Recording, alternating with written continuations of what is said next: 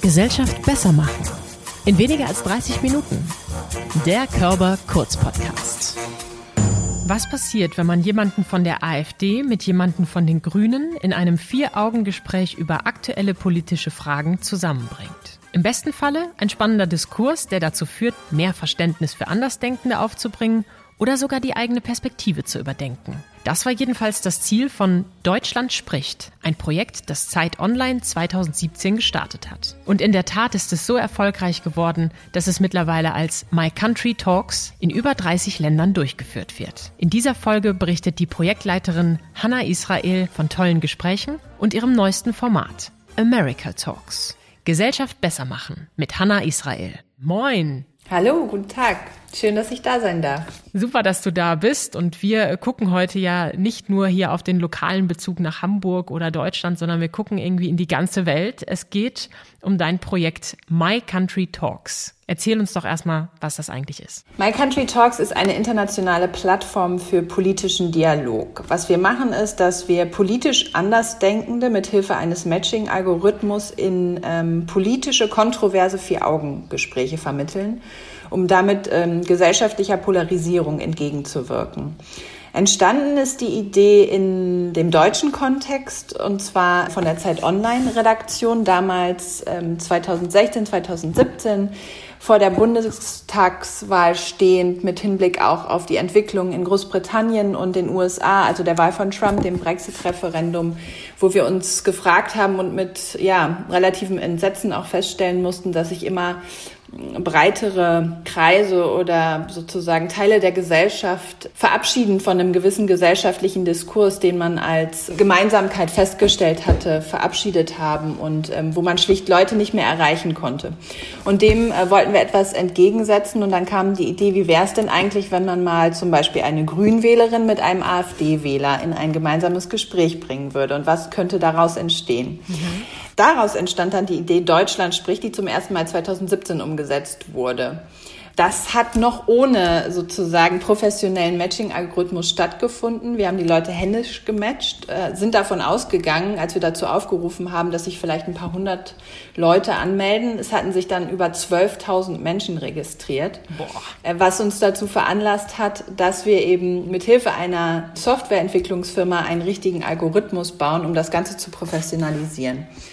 Und in Deutschland findet jetzt Deutschland spricht in Kooperation mit Zeit Online und weiteren Medienpartnern zum fünften Mal statt. Insgesamt haben jetzt in den letzten fünf Jahren schon über 60.000 Menschen sich dafür angemeldet. Wahnsinn. Und aus der sozusagen Idee, die in Deutschland gewachsen ist, ist dann die internationale Plattform entstanden. Also wir bringen jetzt nicht nur in Deutschland Menschen miteinander ins Gespräch, sondern darüber hinaus auch auf der ganzen Welt.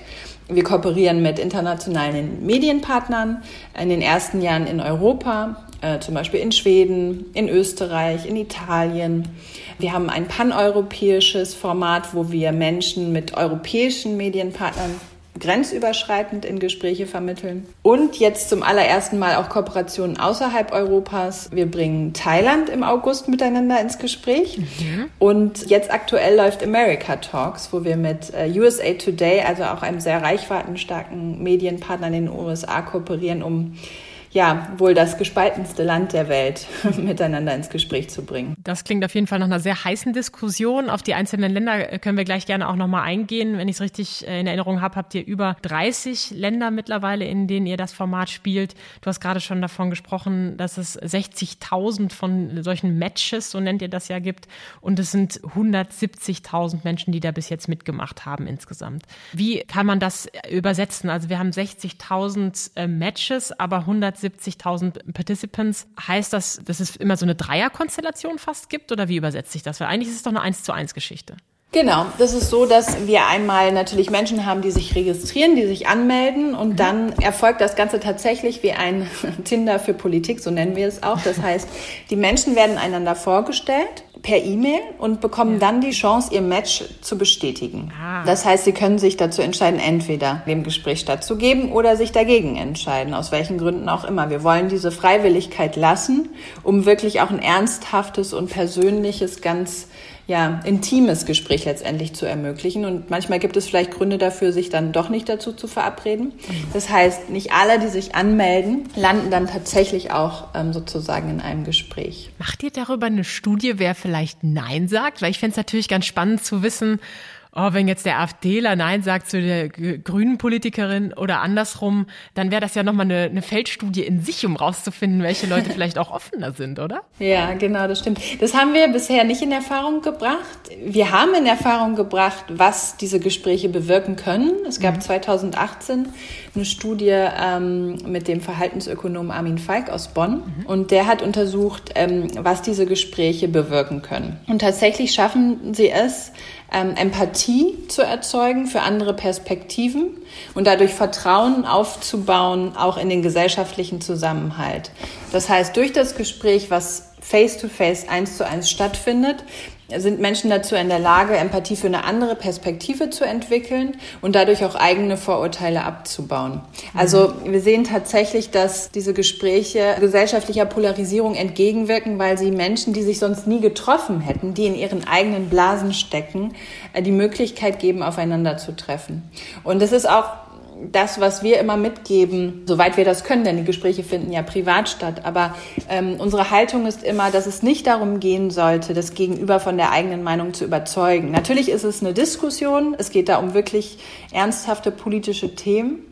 Aber ähm, man sollte ein Stück weit ähm, dazu bereit sein, auch mal zuzuhören und wirklich zu hinterfragen, Warum hat diese Person eine ganz andere Perspektive auf dieses Thema? Welche Hintergründe, welche Biografie, welche Erfahrungen haben vielleicht auch dafür gesorgt sozusagen, dass dieser Mensch darüber ganz anders denkt als ich. Und, und das ist eigentlich so der Zauber dieser Gespräche, dass wir durch diese Begegnung das ermöglichen können trifft sich jetzt super, dass ich ja auch Psychologin bin. Ich finde es extrem spannend, es so zu machen. Wir haben damals im Studium, ich erinnere mich noch richtig gut an diesen Tag, an Einstellungsänderungen auch mal gearbeitet. Und zwar haben, sind wir ins Gespräch gekommen und mussten gezielt die gegnerische Position einnehmen. Also sich wirklich auch in die Lage zu versetzen. Das kann man ja so plakativ machen wie, warum äh, ist es gut zu rauchen, wenn man nicht Raucher ist? Ähm, und ich könnte mir vorstellen, wenn ihr das so als Feature noch hinzufügen würdet, dann könnte der Effekt sich nochmal verstärken. Habt ihr über sowas schon mal nachgedacht? Hm. Also wir haben tatsächlich auch schon mal über sowas nachgedacht, denn es ist ja so, dass die Gespräche privat stattfinden, aber wir haben natürlich sozusagen die Möglichkeit, die Menschen, die miteinander gematcht werden, vorab zu kontaktieren, um dann darüber zu berichten. Das ist ja Teil unseres Projektes. Ähm, wir stellen diese Menschen dar. Wir geben denen letztendlich dadurch auch eine Stimme. Ähm, machen sie also gehört, da wo sie sich vielleicht so manchmal auch unterrepräsentiert fühlen. Ne? Also das ist nochmal sozusagen eine andere Dimension, die das Ganze aufmacht. Es wird dadurch auch nochmal ein Stück weit Vertrauen geschafft in, in Medien oder in letztendlich institutionelle, öffentliche Institutionen um vielleicht da aus so einer ähm, gesellschaftlichen Distanz, die immer größer wird, entgegenzuwirken. Das heißt, wir kontaktieren ähm, diese Gesprächspartner, wir fragen dann, ob wir ähm, dabei sein können. Vor Corona war das dann im physischen Raum. Jetzt ist es so, dass man sich dann zum Beispiel zu einem Zoom-Call dazuschaltet und dann ähm, berichten Reporter über dieses Gespräch als stille Beobachter, nicht als sozusagen Intervenierer. Und ähm, wir experimentieren da bald auch ähm, mit Audioelementen. Wir hatten auch schon mal Livestreams dieser Gespräche und hatten auch schon mal angedacht, wie wäre es eigentlich, wenn man diese Personen dann mal fragt, dass sie für die Gegenseite argumentieren sollen. Das haben wir noch nicht gemacht, aber es ist auf jeden Fall etwas, was in unserer Überlegung ist. Ja, ja super spannend. Jetzt haben wir gerade den Fall, äh, gerade hier auch ähm, in Europa, dass ja natürlich immer wieder Punkte aufkommen, über die gestritten wird. Ich glaube, das gehört ja auch zu der Natur der Sache dazu. Und einige Polarisierungen finden hier statt. Gerade auch, wenn ich jetzt darüber nachdenke, wie ist die Situation mit Belarus zum Beispiel, da haben wir gerade viele Sanktionen, die da von, von der EU verteilt werden. Habt ihr bestimmte Erwartungen an das Format? Gerade jetzt auch, habt ihr dann äh, Europe Talks gemacht, die vielleicht was bewirken oder verändern können? Naja, also ich glaube, dass wir letztendlich mit einem sehr simplen Mechanismus, also Menschen, die sich sonst nie getroffen hätten und die mhm. ganz anders denken, zusammenzubringen. Und das mag äh, einfach klingen, ist aber in unserer heutigen Welt, wo ähm, eigentlich alles danach ausgerichtet ist, Menschen immer mehr in ihre eigene Blase zu zwängen, also durch mhm. gewisse Algorithmen, die von großen Konzernen angewandt werden, auch dadurch, dass ähm, immer mehr physische Orte so des Miteinanders auch im, im Alltag verschwinden, dadurch, dass vielleicht eine Partei Parteizugehörigkeit heute nicht mehr so viel wert ist, dadurch, dass ähm, Orte des Begegnens auch auf lokalem Level immer mehr wegbrechen. Da setzen wir einen Gegenpol und schaffen Begegnungen. Und das ist eigentlich das, was unser Hauptziel ist, erstmal diese Begegnung zu ermöglichen. Und dann hoffen wir natürlich, dass, dass die Menschen eben dazu in der Lage sind, diese, diese Perspektive ein Stück weit zu verändern. Nicht ihre eigene also nicht sozusagen ihre Meinung komplett abzulegen und nach diesem Gespräch rauszugehen und zu sagen, ach so, ja, das hat mich total überzeugt, jetzt ähm, denke ich ganz anders als vorher. Ich glaube, das wäre naiv, das äh, anzunehmen, das wollen wir auch nicht.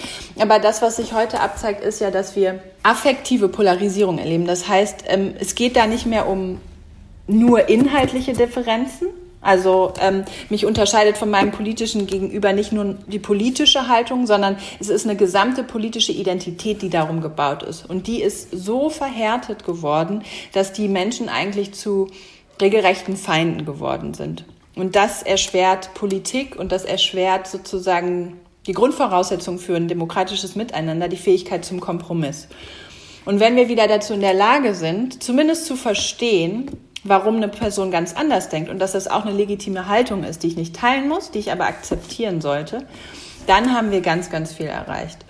Vielleicht noch ein, einen kleinen Gedanken dazu. Mhm. Wir stellen den Teilnehmenden auch immer ein paar abschließende Fragen. Also die geben uns Feedback zu ihren Gesprächen. Und ähm, wir fragen in diesem Jahr erstmals auch, ob das Gegenüber sie in einen oder mehreren Punkten überzeugt hat. Und da haben wir jetzt tatsächlich über 50 Prozent der Teilnehmenden, die dazu mit Ja geantwortet haben. Das heißt, okay es gibt da schon tatsächlich auch inhaltliche Punkte, wo man vom Gegenüber überzeugt wird, weil man vielleicht einfach so noch nicht auf das Thema geblickt hat. Das müssen wir jetzt aber nochmal erklären. Du hast ja vorhin gesagt, eigentlich ist das Überzeugen gar nicht das Ziel. Und was du gerade vorher gesagt hast, war für mich auch ein bisschen mehr sowas in Richtung Offenheit schaffen, eine Neugier schaffen auf eine andere mhm. Perspektive. Aber ja. jetzt fragt ihr doch in der Evaluation danach, ob der andere oder die andere dich überzeugt hat. Genau, was ja nicht heißen muss, dass man deswegen, also es kann ja sein, dass man sozusagen der Haltung ist, dass Migration nach Europa beschränkt sein sollte, dass wir gewisse Regeln aufstellen.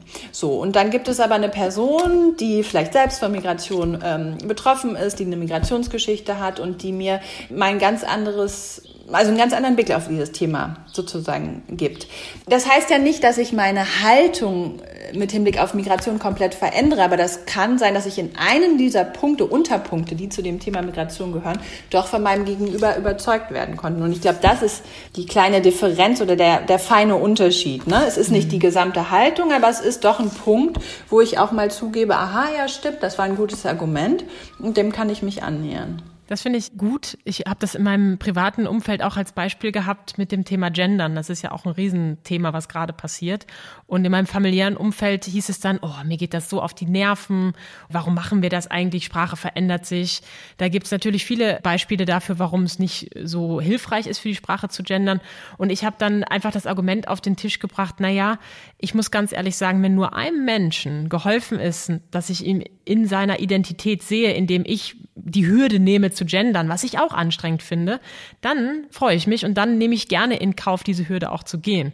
Und damit öffnet man ja einfach eine Perspektive. Also es geht vielleicht gar nicht um diesen Fight, um diesen Kampf, um diesen Schlagabtausch, den wir ja gerade auch in der Politik sehen, sondern viel stärker darum, auch Facetten und gemeinsame Überlappungspunkte zu finden, oder? Genau. Es gab zum Beispiel auch eine Antwort, also wir fragen ja aktuell bei Deutschland spricht auch die Frage, ist Deutschland ein rassistisches Land? Mhm. Und da habe ich mal durch das Feedback geschaut und da gibt es zum Beispiel eine Antwort von einer älteren Dame, die sich mit einem ähm, jüngeren Studenten unterhalten hat und ähm, die schreibt dann im Feedback, dass sie jetzt verstanden hat, warum es schwierig ist, dass Weiße eine Stellung oder Haltung äh, zu Rassismus beziehen, die die Menschen, die tatsächlich von Rassismus betroffen sind, ähm, eigentlich mit so einem gewissen paternalistischen ähm, Bild behaftet. Das fand ich total toll. Also wirklich einfach mal anzuerkennen, ja, vielleicht kann ich als Person, die davon selbst nicht betroffen ist, eigentlich keine endgültige Haltung dazu einnehmen oder nicht einfach behaupten, dass es das nicht gäbe,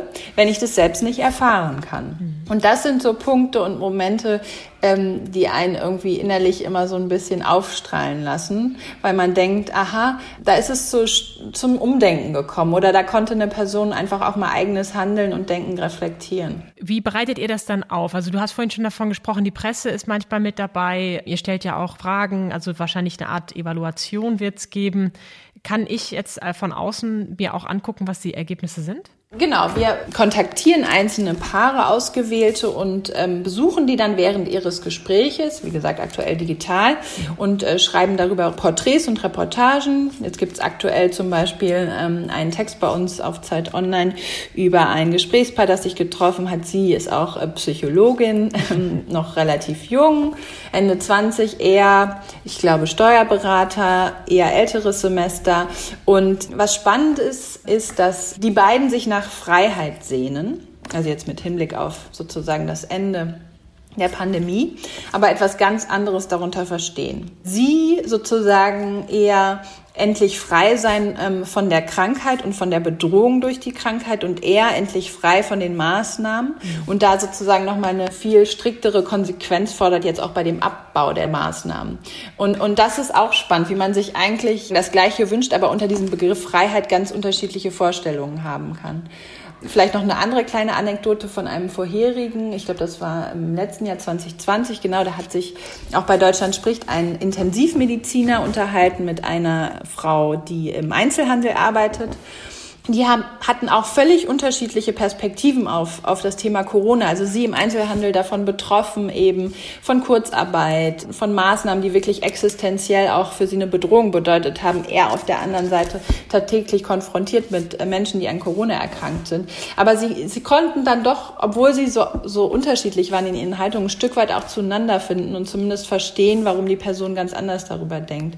Oder wir hatten auch schon ähm, Menschen, die politisch komplett auseinanderlagen sagen. Also das war so zu Zeiten der, der Flüchtlingsfrage. Ne? Mhm. Wirklich ähm, die eine Person sehr dem grünen Lager zugeordnet, die andere eher dem AfD-Lager, die dann aber irgendwann während des Gesprächs eine Gemeinsamkeit gefunden haben. Und zwar, dass sie sich zum Beispiel in puncto Sterbehilfe sehr ähnlich sind und da eigentlich äh, Werte und Ansichten teilen.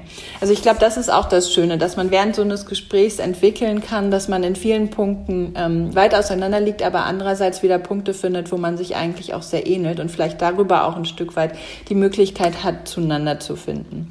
Das heißt, ich komme jetzt zu deiner Frage zurück. Also man kann sich sozusagen in der Berichterstattung ähm, die Ergebnisse in dem Sinne anschauen. Wir machen auch Datenstücke über die Teilnehmenden. Das heißt, woher kommen die, äh, mit Hinblick auf geografische Lage, welches Alter haben die, welches Geschlecht und so weiter und so fort. In welchen Fragen lagen die Menschen besonders auseinander. Und wir haben, wie gesagt, sozusagen ähm, unseren Feedbackbogen, den wir auch auswerten.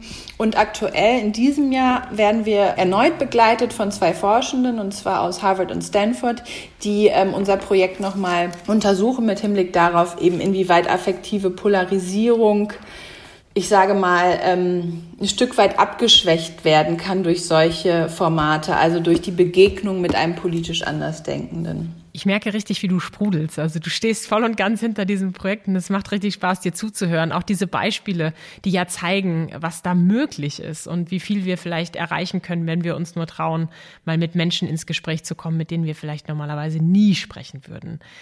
Mich interessiert aber auch bei diesen ganzen Positivbeispielen, ob dieses Matching denn immer so funktioniert oder gibt es da manchmal auch Mismatches vielleicht? Wir hatten tatsächlich ähm, noch nie die Erfahrung, dass sich Leute bei uns gemeldet haben und gesagt haben, ähm, ich habe mich angegriffen gefühlt. Ähm, das war etwas, was mir wehgetan hat, was mich verletzt hat, was mich wirklich auch bedroht hat. Diese negativen Erfahrungen haben wir zum Glück nicht gemacht. Das heißt, Menschen, also weil wir, wir schicken ja Menschen eigentlich auch in einen sehr geschützten Raum, wo sie sich gleichzeitig aber auch verletzbar machen müssen, weil sie sich eben über existenzielle Themen auseinandersetzen mit einer Person, die sie überhaupt nicht kennen. Das heißt, da konnten wir zum Glück bisher auf diese negativen Erfahrungen verzichten. Was wir aber häufig doch auch als Feedback hören, ist, dass Menschen sich dann doch zu einig waren. Also dass die Leute sich ähm, von diesem Gespräch mehr erhofft hätten, mehr Kontroverse, mhm. mehr Streit, mehr Reibung. Mehr Reibung, genau. Ich glaube, da muss man auch anerkennen, dass wir natürlich in gewisser Art und Weise auch in einem gewissen Spektrum bleiben. Also dadurch, dass wir Medienpartner sind und dass wir mit anderen Medienpartnern kooperieren, äh, erreichen wir natürlich Menschen, die Medien konsumieren und zwar auch Medien, die natürlich vielleicht eher ein bisschen sind.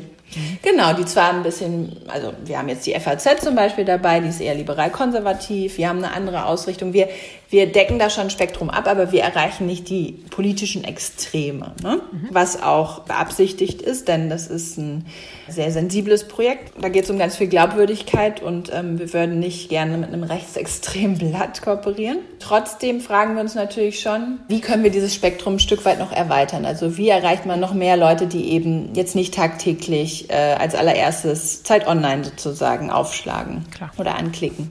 Wir experimentieren da gerade auch so ein bisschen mit Social Media, wie man da noch mehr Leute auch gewinnen kann. Und was auch sozusagen eines der Hauptanliegen ist, tatsächlich auch noch ein Stück weit mehr Frauen zu gewinnen für das mhm. Format, weil wir sehen, dass sich ähm, vornehmlich Männer anmelden für solche Gesprächsformate, ja. Sind Frauen nicht so streitsüchtig vielleicht, ne? Das habe ich mir gerade schon gefragt. Wollen wir uns eigentlich gerne streiten, weil, weil du sagst, mhm. ähm, die Leute brauchen die Reibung? Mhm. Erzähl doch noch mal ein bisschen was zu den Voraussetzungen. Also ich könnte jetzt einfach auf eure Seite gehen und mich anmelden. Das ist so. Du würdest jetzt irgendeinen Artikel lesen mhm. bei uns auf Zeit Online und würdest durch den Artikel scrollen und dann kommt auf einmal eine Frage. Zum Beispiel, sorgt Gendern für mehr Gerechtigkeit? Ist Deutschland ein rassistisches Land? Sollten Kinder und Jugendliche Jugendliche geimpft werden. Du siehst erstmal nur eine Frage. Die kannst du entweder mit Ja oder Nein beantworten. Wenn du auf Ja oder Nein klickst, wirst du weitergeleitet zu einem längeren Fragebogen, wo du insgesamt sieben oder acht Fragen beantwortest. Und erst dann wirst du gefragt, dürfen wir Ihnen jemanden vorstellen, der oder die ganz anders denkt als Sie? Ähm, wollen Sie bei Deutschland spricht mitmachen?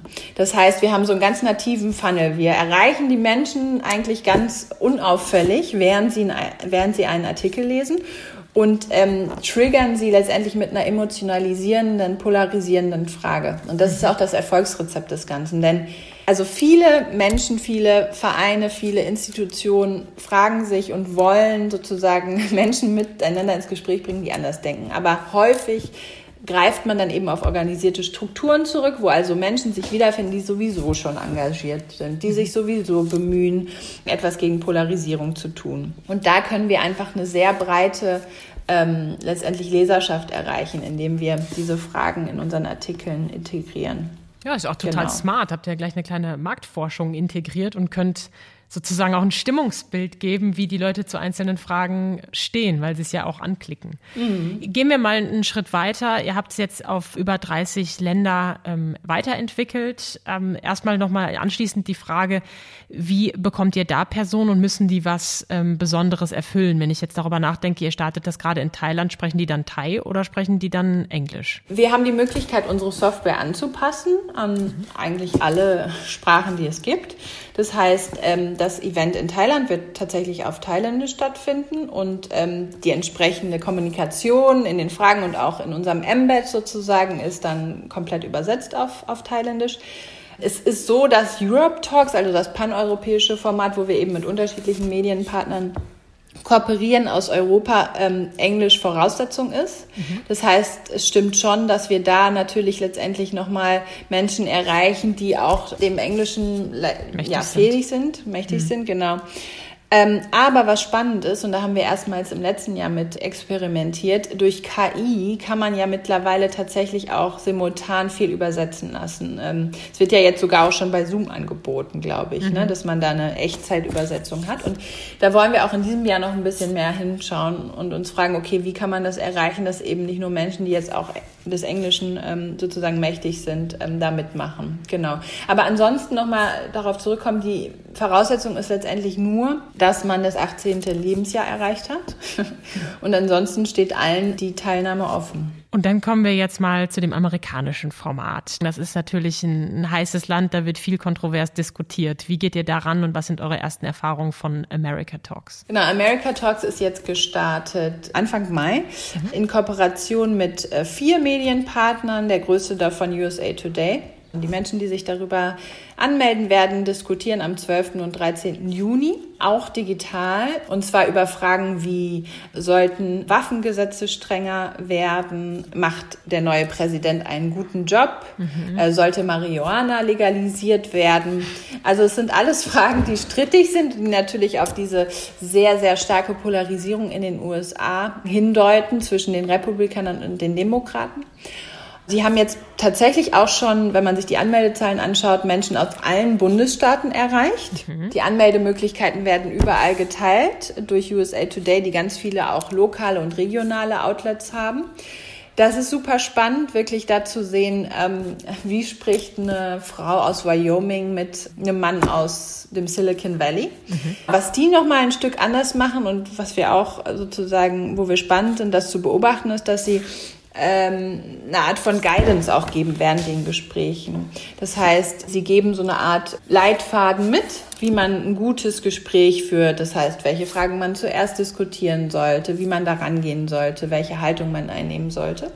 Und das wird auch spannend sein zu beobachten, inwieweit das vielleicht nochmal diese ähm, Qualität der Gespräche erhöht. Spannend ist das ja, aber nicht nur für Amerika, sondern ja irgendwie auch für uns. Also die Fragen, die du gestellt hast, sind ja fast schon unterhaltsam. Ne? Sie sind politisch, aber sie sind auch echt spannend. Mhm. Können wir das hier aus Deutschland verfolgen und wenn ja, wo? Ja, es wird einen Livestream geben. Also nicht der Gespräche, wie gesagt, ja. das, die sind persönlich, ähm, mhm. die sind privat, aber es wird eine Veranstaltung geben. Und natürlich wird es auch darüber hinaus, so wie wir das ja auch in Deutschland, in Europa machen, ähm, Berichterstattung geben. Das heißt, die Paare werden kontaktiert und ähm, dann porträtiert. Und da bin ich auch ganz gespannt gespannt drauf, ähm, zu sehen, wie tatsächlich so ein Gespräch äh, abläuft ähm, zwischen vielleicht Menschen, die daran glauben, dass äh, Joe Biden nicht rechtmäßig an die Macht gekommen ist und einer Person, die denkt, dass Trump das Land zerstört hat. Also äh, da geht es wirklich um viel, da geht es um, um ganz emotionale Themen, die die Menschen existenziell betreffen und es wird sehr spannend sein zu sehen, äh, was diese Gespräche ergeben. Hannah Israel bringt mit ihrem Team von My Country Talks diverse Menschen zusammen und damit sie noch ein bisschen diverser werden, sagen Sie es gern weiter, sprechen Sie gern mit Menschen, kommen Sie ins Gespräch, melden Sie sich auf der Plattform an. Für Deutschland spricht und beobachten Sie natürlich auch gerne, was bei America Talks demnächst passieren wird. Ich freue mich drauf, bin schon sehr gespannt und danke dir ganz herzlich für die Einblicke in dein Projekt. Alle Informationen, die wichtig sind, findet ihr natürlich in den Show Notes. Vielen Dank, Hannah Israel. Vielen Dank.